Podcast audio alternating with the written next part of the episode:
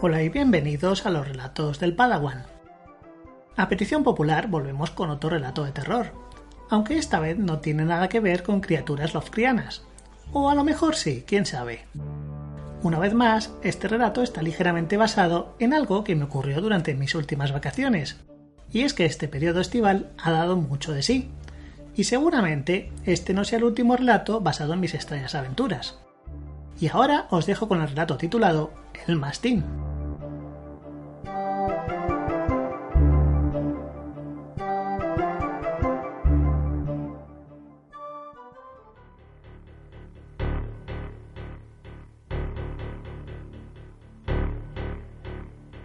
La carretera se extendía sinuosamente entre las montañas y acantilados.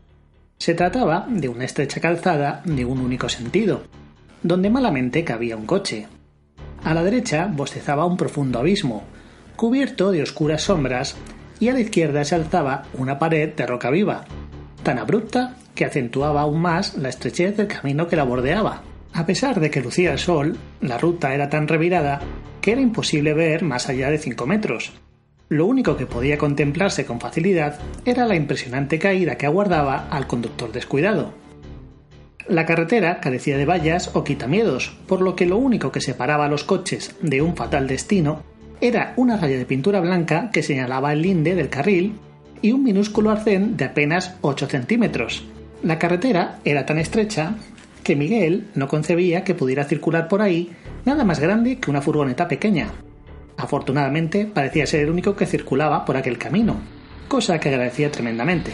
La carretera era tan empinada que el coche de Miguel no podía pasar de segunda y en ocasiones se vio obligado a meter primera. Por un lado, lo agradecía, ya que eso le obligaba a él y a cualquiera a conducir muy despacio, pero por otra parte no podía evitar pensar en lo que pasaría si le fallaban los frenos. Había sido idea suya viajar solo por aquellos parajes, evitando las grandes ciudades, Quería conocer los remotos pueblos de montaña, diminutas aldeas con apenas una docena de habitantes. Deseaba huir del bullicio de las rutas turísticas y había evitado todos los pueblos famosos. Había tenido más éxito del que jamás hubiera imaginado. La mayoría de las localidades que veía no estaban reflejadas en el GPS del móvil, el cual parecía ignorar su existencia. De hecho, la mitad del tiempo no le servía de mucho, ya que en aquellas montañas no había apenas cobertura y tendía a volverse loco o se desconectaba directamente. Incluso compró un mapa de carretera en una desvencijada gasolinera, pero la situación no mejoró demasiado. Miguel era hijo de la tecnología y los viejos mapas en papel resultaban totalmente ajenos, por lo que no le ayudaban a orientarse.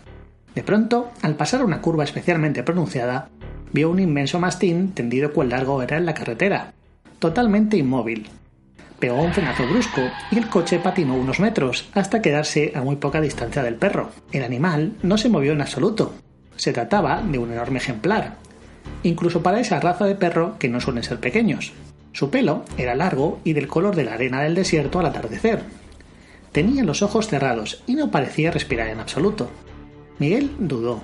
Seguramente el perro estaba muerto, aunque no parecía haber sido atropellado, Tal vez había muerto de un ataque al corazón o algo así, porque desde luego no parecía herido ni famélico.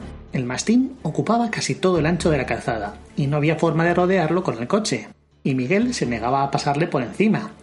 Así que echó el freno de mano y encendió los intermitentes de emergencia, mientras rezaba mentalmente para que ningún otro coche apareciera, pues estaba en una posición tan mala que seguramente no le verían hasta estar prácticamente encima de él. Buscó el chaleco reflectante y mientras se lo ponía notó que el coche se movía hacia atrás, de forma lenta pero inevitable, hacia el abismo que se abría a sus espaldas. La pendiente era tan pronunciada que el freno de mano era incapaz de retener del todo el coche, el cual se deslizaba sin remedio. Aterrado, pisó el pedal del freno y tiró con más fuerza del freno de mano, subiéndolo todo lo que pudo. El vehículo se detuvo peligrosamente cerca del borde del precipicio, Torció las ruedas, paró el motor y dejó metida la primera marcha. De momento, el apaño parecía aguantar, pero Miguel salió rápidamente del coche y buscó por la pared de roca hasta encontrar una piedra grande, con la que apuntaló una de las ruedas. Una vez tuvo asegurado el coche, se acercó al enorme perro. Tenía pinta de pesar mucho, y no estaba seguro de poder moverlo, pero al menos tenía que intentarlo. Se puso en cuclillas y extendió los brazos hacia el animal, y justo cuando sus dedos rozaban el pelaje, el mastín abrió repentinamente los ojos. Miguel se asustó tanto que saltó hacia atrás y acabó cayendo de culo al suelo. Poco a poco, con infinita calma, el perro alzó la cabeza y clavó sus ojos de color avellana en el humano que había osado perturbar su sueño. El enorme can le miró con gesto desdeñoso, pero se puso lentamente en pie y empezó a caminar carretera abajo. Miguel trató de apoyar las manos en el suelo para coger impulso y levantarse también, pero sus manos solo hallaron el vacío. No se había dado cuenta de que al saltar atrás y caerse, se había quedado al mismo borde del precipicio. Al no encontrar un asidero, estuvo a punto de perder el equilibrio y sumirse para siempre en el olvido. En un movimiento desesperado, se agarró con fuerza los muslos de las piernas y echó su cuerpo hacia adelante. Impulsándose con todas sus fuerzas, consiguió rodar hacia adelante, alejándose del peligro. Se quedó un rato tendido en la calzada, tal y como lo estaba antes el mastín, pues le temblaba todo el cuerpo y sus piernas eran incapaces de sostenerlo. Podía sentir claramente los latidos de su corazón desbocado en su pecho.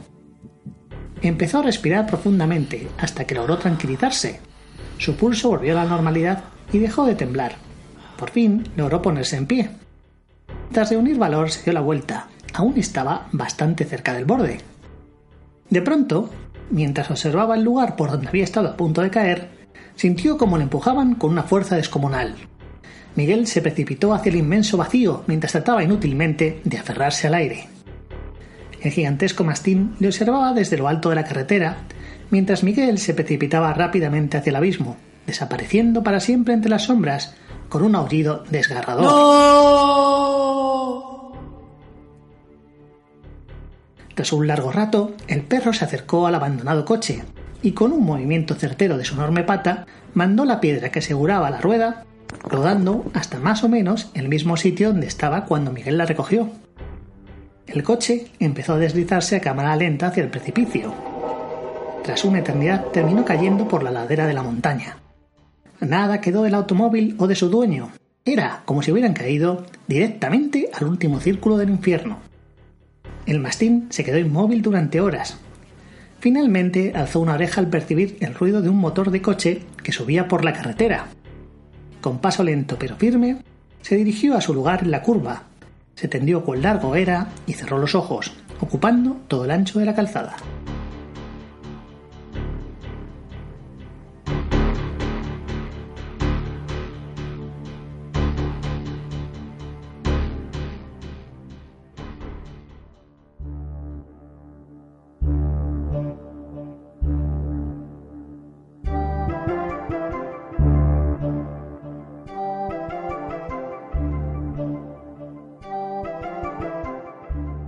Espero que os haya gustado esta historia.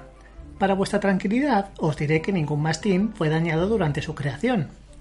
Y por petición de Pepita Parker os recuerdo que en la vida real estos nobles animales no se dedican a matar gente. Así que no salgáis huyendo cuando los veáis. Que este cuento no levante las oleadas de histeria que en su día despertó la película de tiburón. La música de hoy es creación de Lobo Loco y suena en virtud a la licencia Creative Commons. Os emplazo a una próxima entrega, no sin antes pedir disculpas por lo de siempre, ruidos extraños, mi cadencia de voz, etc. Un saludo y hasta la próxima.